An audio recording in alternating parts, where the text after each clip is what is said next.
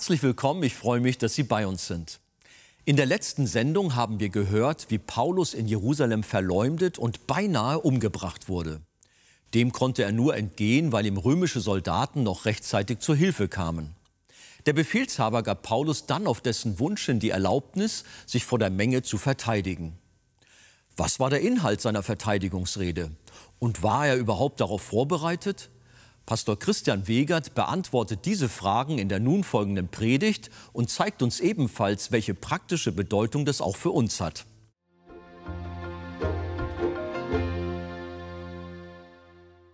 Jetzt stehen wir noch mal auf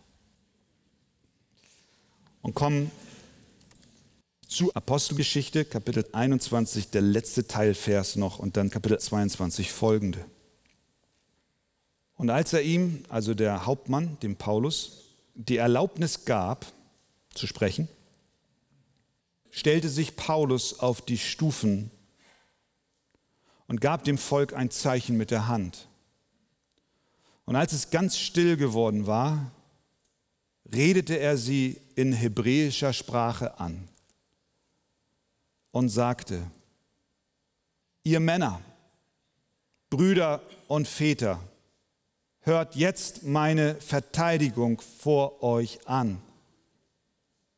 Als sie aber hörten, dass er in hebräischer Sprache zu ihnen redete, wurden sie noch ruhiger. Und er sprach, ich bin ein jüdischer Mann, geboren in Tarsus in Zilizien, aber erzogen in dieser Stadt, zu den Füßen Gamaliels unterwiesen in der gewissenhaften Einhaltung des Gesetzes der Väter, und ich war ein Eiferer für Gott, wie ihr alle es heute seid. Ich verfolgte diesen Weg, das sind die Christen, bis auf den Tod, indem ich Männer und Frauen band und ins Gefängnis überlieferte, wie mir auch der hohe Priester und die ganze Ältestenschaft Zeugnis gibt. Von ihnen empfing ich sogar Briefe an die Brüder und zog nach Damaskus, um auch die, welche dort waren, gebunden nach Jerusalem zu führen, damit sie bestraft würden. Es geschah mir aber, als ich auf meiner Reise in die Nähe von Damaskus kam, dass mich am Mittag plötzlich vom Himmel her ein helles Licht umstrahlte. Und ich fiel zu Boden und hörte eine Stimme, die zu mir sprach, Saul, Saul, warum verfolgst du mich? Ich aber antwortete, wer bist du, Herr? Und er sprach zu mir, ich bin Jesus, der Nazarener, den du verfolgst. Meine Begleiter aber sahen zwar das Licht und wurden voll Furcht, aber die Stimme dessen, der mit mir redete, hörten sie nicht. Und ich sprach, was soll ich tun, Herr? Der Herr sprach zu mir, steh auf und geh nach Damaskus. Dort wird man dir alles sagen, was dir zu tun bestimmt ist. Da ich aber wegen des Glanzes jenes Lichtes nicht sehen konnte, wurde ich von meinen Begleitern an der Hand geführt und kam nach Damaskus. Aber ein gewisser Ananias, ein gottesfürchtiger Mann nach dem Gesetz, der von allen Juden, die dort wohnen, ein gutes Zeugnis hat, der kam zu mir, trat herzu und sprach zu mir, Bruder Saul, werde wieder sehend. Und zur selben Stunde konnte ich ihn sehen.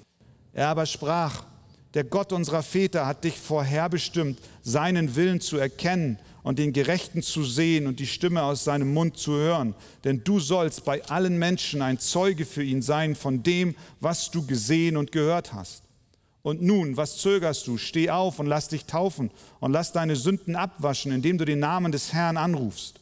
Es geschah mir aber, als ich nach Jerusalem zurückgekehrt war und im Tempel betete, dass ich in eine Verzückung geriet und ihn sah, der zu mir sprach. Eile und geh schnell aus Jerusalem fort, denn sie werden dein Zeugnis über mich nicht annehmen. Und ich sprach, Herr, sie wissen selbst, dass ich die, welche an dich glaubten, ins Gefängnis werfen und in den Synagogen schlagen ließ und dass auch ich dabei stand, als das Blut deines Zeugen Stephanus vergossen wurde und seiner Hinrichtung zustimmte und die Kleider derer verwahrte, die ihn töteten. Und er sprach zu mir, geh hin, denn ich will dich in die Ferne zu den Heiden senden. Sie hörten ihm aber zu, bis zu diesem Wort, und dann erhoben sie ihre Stimme und sprachen, hinweg mit einem solchen von der Erde. Denn es darf nicht sein, dass er am Leben bleibt. Amen. Nehmt Platz. Paulus also wurde beschuldigt, gegen das Volk, das Gesetz und den Tempel gesprochen zu haben. Die Menge glaubte auch dem Gerücht, er sei mit einem Heiden in den inneren Tempelbereich gegangen, worauf die Todesstrafe stand. Die Menge war so aufgebracht, dass sie ihn umbringen wollten und als sie gerade dabei waren, ihn zu schlagen, kam gerade noch rechtzeitig eine Gruppe römischer Soldaten, nahm ihn in Ketten und führte ihn zur Burg Antonia, eine Kaserne im nordwestlichen Bereich des Tempelplatzes. Als sie an die Stufen des Gebäudes kamen, bedrängte das Volk die Soldaten so sehr, dass sie Paulus tragen mussten, über ihren Köpfen vermutlich, weil man ihm das Leben nehmen wollte. Die Menge schrie hinweg mit ihm und forderte seinen Tod. Es ist interessant zu sehen, dass Paulus offensichtlich mit dieser Situation nicht haderte. Er blieb, aber obwohl er wusste, dass Gott hier am Wirken ist und in seiner Vorsehung alles lenkt, blieb er nicht passiv, sondern er ergriff womöglich auch die Chance, aktiv einzugreifen in dieser verwirrenden und bedrohlichen Situation. Denn er wendet sich zu dem Befehlshaber, Vers 37, und fragt ihn, darf ich etwas zu dir sagen?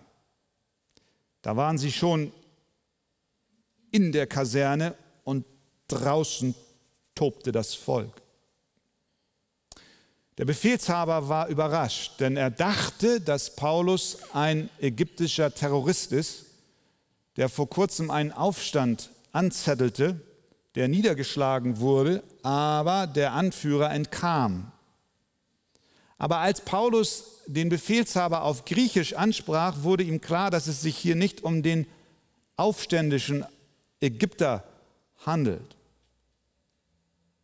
Paulus bat, Vers 39, bitte erlaube mir zum Volk zu reden. Hier nun, auf den Stufen dieser Burg Antonia, bekommt Paulus tatsächlich die Gelegenheit, sich zu verteidigen. Wir müssen bedenken, dass die Anklage des Volkes ja nicht allein gegen ihn und seine Person gerichtet war, sondern wenn wir den Kontext betrachten, stellen wir fest, dass es letztlich ein Angriff auf das Evangelium selbst war. Denn Paulus hatte gewagt zu predigen, dass es Rettung auch für Menschen gibt, die niemals beschnitten wurden oder jemals irgendein Reinigungsritual im Tempel vollzogen hatten. Seine Botschaft, weswegen sie ihn angriffen, fasst er im Römerbrief Kapitel 3 zusammen. Das ist eigentlich Kern der Anklage. Dort schreibt er, jetzt aber ist außerhalb des Gesetzes die Gerechtigkeit Gottes offenbar gemacht worden, die von dem Gesetz und den Propheten bezeugt wird. Nämlich, ja, wie kriege ich die Gerechtigkeit Gottes? Nämlich die Gerechtigkeit Gottes durch den Glauben an Jesus Christus, die zu allen und auf alle kommt, die glauben. Also nicht mehr das Befolgen des Gesetzes, wie die Juden predigten und glaubten, nicht das Einhalten aller Zeremonialgesetze macht dich gerecht vor Gott, sondern die Botschaft des Apostels war, Christus ist gekommen. Und dieser Christus ist für alle da, die glauben, ob Juden oder Griechen. Und das war für sie ein Affront. Es ging gar nicht um ihn als Person, weil er ihnen nicht in den Kram passte, sondern es ging um seine Botschaft, die er verkündigt hat. Und so steht er nun hier als einer, der das Evangelium predigt, was uns mitteilt, dass wir Vergebung unserer Sünden ganz ohne Werke des Gesetzes bekommen und dass wir absolut umsonst Gnade geschenkt bekommen durch den Glauben an Jesus Christus. Und das gilt für Juden und für Heiden. Was für eine Botschaft, die gar nicht gut angekommen ist. Da steht er nun, zerschunden, blutüberströmt, einer feindseligen Menge gegenüber. Er hat den Mut, aus der Kaserne herauszutreten auf die Stufen, wie es dort heißt. Und die Stufen bildeten seine Kanzel. Der Innenhof gepackt voll mit einer hasserfüllten Meute. Paulus geht hin und gibt ein Zeichen mit der Hand. Ich glaube, dass der Heilige Geist in diesem Moment über Paulus kam. Wie kann es sein? Er gibt ein Zeichen und alle sind still. Vers 40. Und als es ganz still geworden war, redete er sie in hebräischer Sprache an. Das machte einen noch größeren Eindruck auf sie. Denn es heißt dann in Vers 2, als sie aber hörten, dass er in hebräischer Sprache zu ihnen redete, wurden sie noch ruhiger und hörten gespannt zu. Gott hatte Paulus für diesen Moment genau so ausgerüstet, wie es nötig war. Hatte Jesus nicht gesagt, wenn sie euch vorführen, der Heilige Geist wird euch sagen, was ihr sagen sollt? Gott hatte das Leben seines Dieners so geführt, seinen Lebenslauf so organisiert, dass er in der Lage war, sowohl zu dem Befehlshaber auf Griechisch als auch zu der Menge auf Hebräisch, Aramäisch, die Straßensprache zu reden. So bereitet Gott seine Diener vor. Durch die Vorsehung Gottes wurde das Leben des Apostels so geformt, dass er in diesem Moment in der Lage war zu tun, wozu er von Gott vorgesehen war. So arbeitet der Herr auf gleiche Weise auch heute in deinem Leben. Er formt dich, er formt deinen Lebenslauf, er hat deine Vergangenheit so geformt, wie es genau richtig ist, dass du an der Position, wo du bist, zu der Zeit, zu der du lebst, ein Zeugnis bist für ihn und seiner Ehre, was kein anderer in diesem Moment so gut machen kann wie du. Gott hat deine Schritte so geordnet, dich in dem Elternhaus aufwachsen lassen, in dem du aufgewachsen bist, dich den Einflüssen ausgesetzt, denen du ausgesetzt warst, damit er zu seiner Zeit dich an dem Ort benutzen will, wie es ihm gefällt. Er hat dir Privilegien gegeben und Bildung gegeben oder er hat dir auch keine Privilegien und wenig Bildung gegeben, weil er dich dort benutzen will, wo du bist.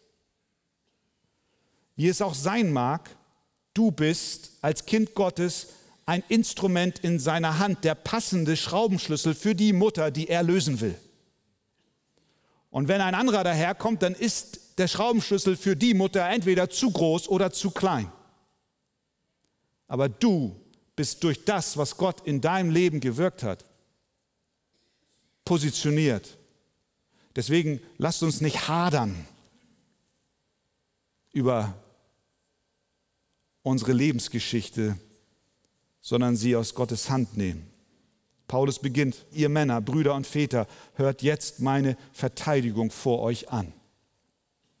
Das sind im Übrigen genau die gleichen Worte, die Stephanus auch benutzte.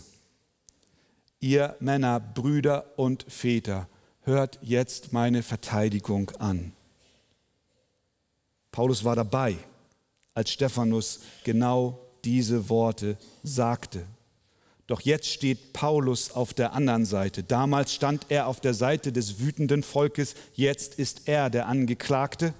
Und die Feindseligkeit und der Hass schlagen ihm entgegen und nun nimmt er dieselben Worte in den Mund, die Stephanus in den Mund genommen hatte. Und was war seine Verteidigung? Was sag ich jetzt? Er tut nichts anderes, als seine Bekehrungsgeschichte zu erzählen. Er legt, wie wir so schön sagen, ein Zeugnis ab darüber, was Gott in seinem Leben getan hat. Das ist, was er macht. Dabei stellt er sich nicht im Mittelpunkt und erzählt, wie toll er ist, sondern er erzählt, wie groß Gott ist. Sein Zeugnis ab Vers 2 können wir in drei Blöcke unterteilen. Zuerst einmal sagt er ihnen in den Versen 2 bis 5, wer er einmal war. Liebe Brüder, liebe Väter, ihr Männer, hört zu. Ich bin ein Jude, in Tarsus geboren, aufgewachsen in Jerusalem. Ich saß unter Gamaliel, dem großen Lehrer. Er berichtete davon, was für ein Eiferer er war, dass er selber aktiv mitmachte, Gefangene nach Jerusalem zu führen, wo sie bestraft werden sollten. Mit anderen Worten sagte er ihnen, ich weiß, ihr wollt mich totschlagen, ich weiß genau, wie es euch geht, weil so wie ihr jetzt fühlt, habe ich mich auch gefühlt.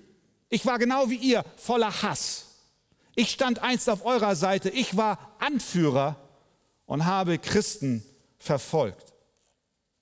In den Versen 6 bis 16 spricht er dann darüber, was geschah. Erst wer er einst war, aber dann was geschah. Er erzählt die Geschichte von seiner Begegnung mit Jesus Christus. Einst kämpfte er gegen ihn und war gegen Christus eingestellt und dann erzählt er, wie er auf der Straße nach Damaskus war und eine einzigartige Begegnung mit Gott hatte. Seine Begleiter sahen ein Licht, hörten aber die Stimme nicht, die zu ihm sprach. Er erblindet, hört die Stimme, ich bin Jesus, den du verfolgst. Dann wird er in ein Haus geführt, war blind, wird von Ananias besucht, Vers 12, der kam, um mich zu sehen. Klug, dass er einstreut. Übrigens, Ananias war ein gottesfürchtiger Mann nach dem Gesetz.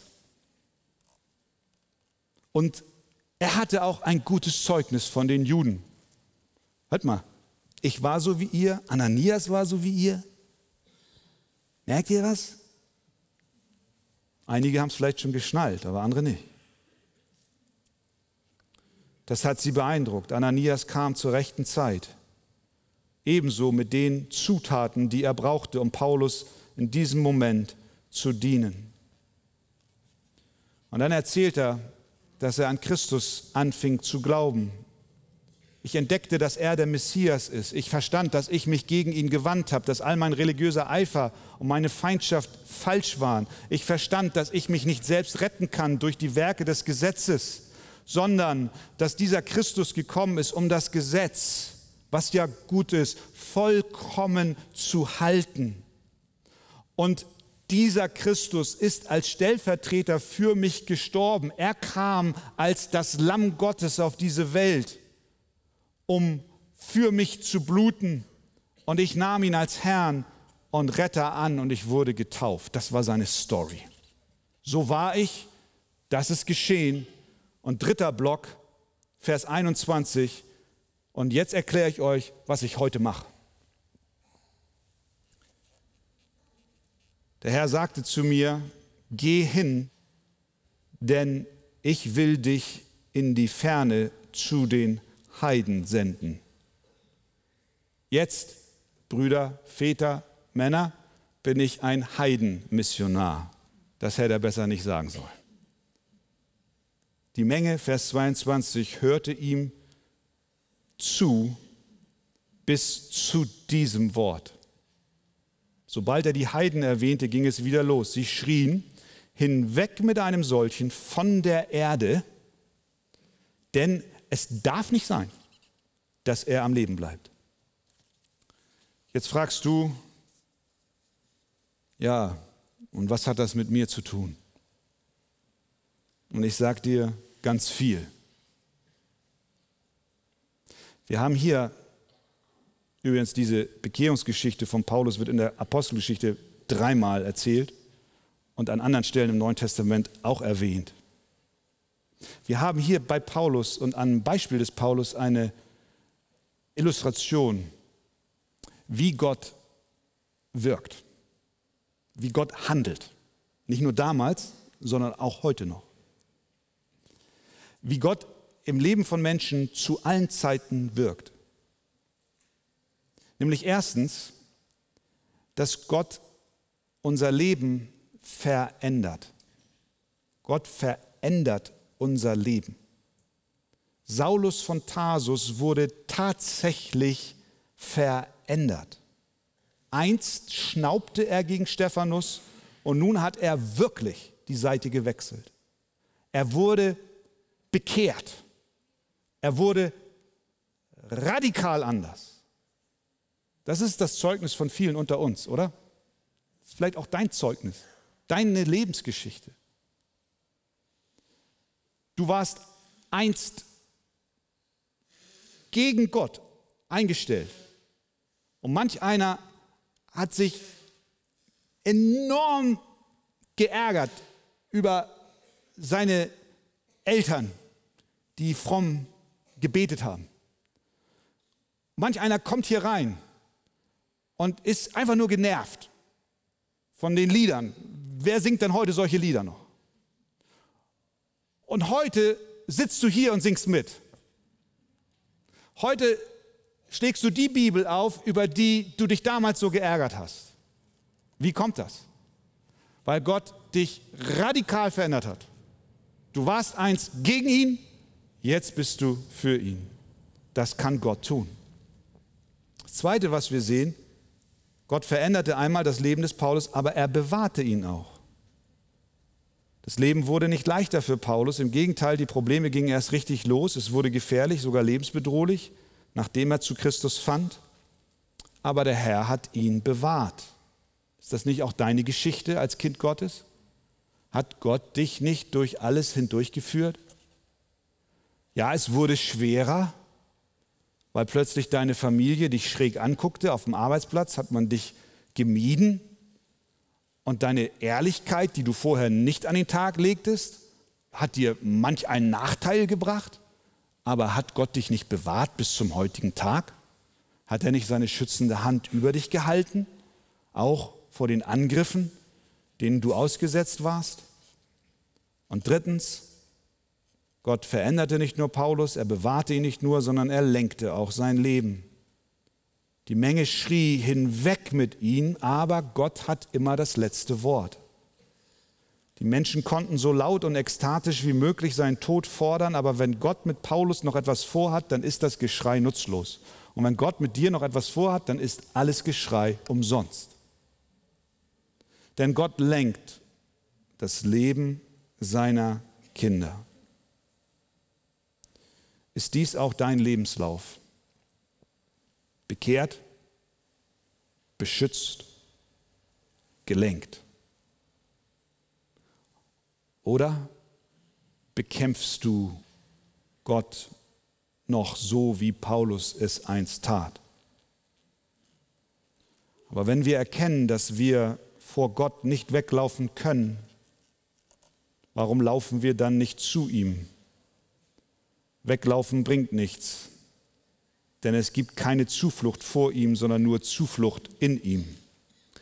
Und das ist unser Gebet dass dieses mächtige Zeugnis des Apostels auch unser Zeugnis sein möge. Zur Ehre Gottes. Amen.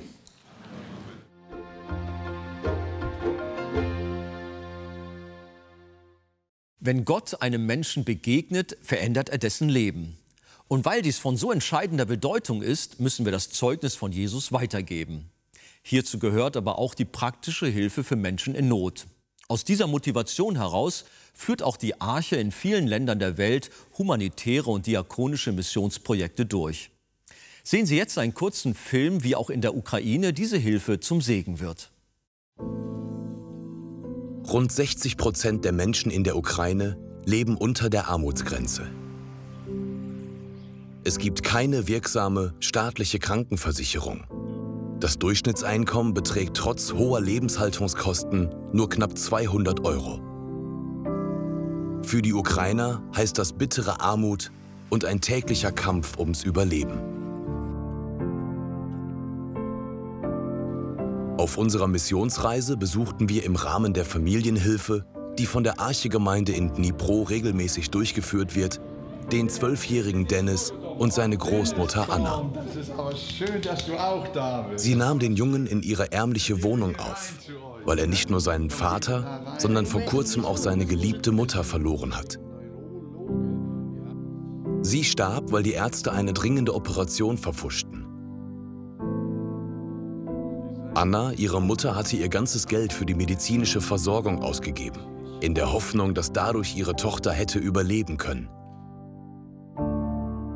Die schweren Umstände haben dazu geführt, dass Dennis schwerste Herzrhythmusstörung bekam. Für ärztliche Behandlung und Medikamente ist kein Geld mehr da. Und genau hier setzt unsere Familienhilfe an. Wir sagten der Oma und Dennis zu, dass die Arche die Kosten für die Behandlung übernehmen wird. Zusätzlich übergaben wir den beiden noch ein großes Lebensmittelpaket. Wir bestimmt gebrauchen können. Die Dankbarkeit war groß und berührte unsere Herzen.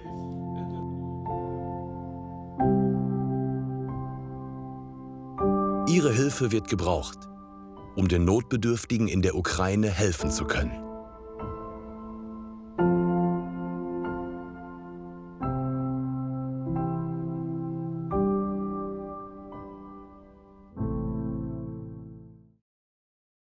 Liebe Zuschauer, echter Glaube zeigt sich auch durch die Liebe zu seinem Nächsten.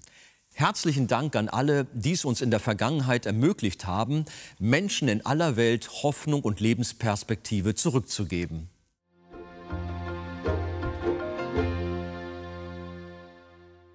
Wenn Gott einem Menschen begegnet, verändert sich dessen Leben. Sie möchten weiterführende Informationen zu diesem Thema?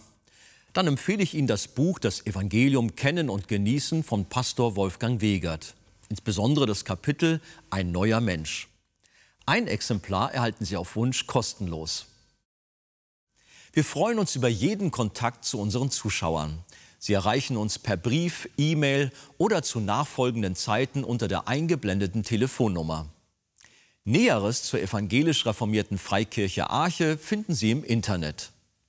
Wir bedanken uns ganz herzlich bei allen unseren Zuschauern für ihre Unterstützung. Jedes Gebet und jede finanzielle Hilfe trägt dazu bei, dass wir die Fernsehkanzel produzieren und ausstrahlen können. Über eine Spende auf die eingeblendete Kontoverbindung würden wir uns sehr freuen.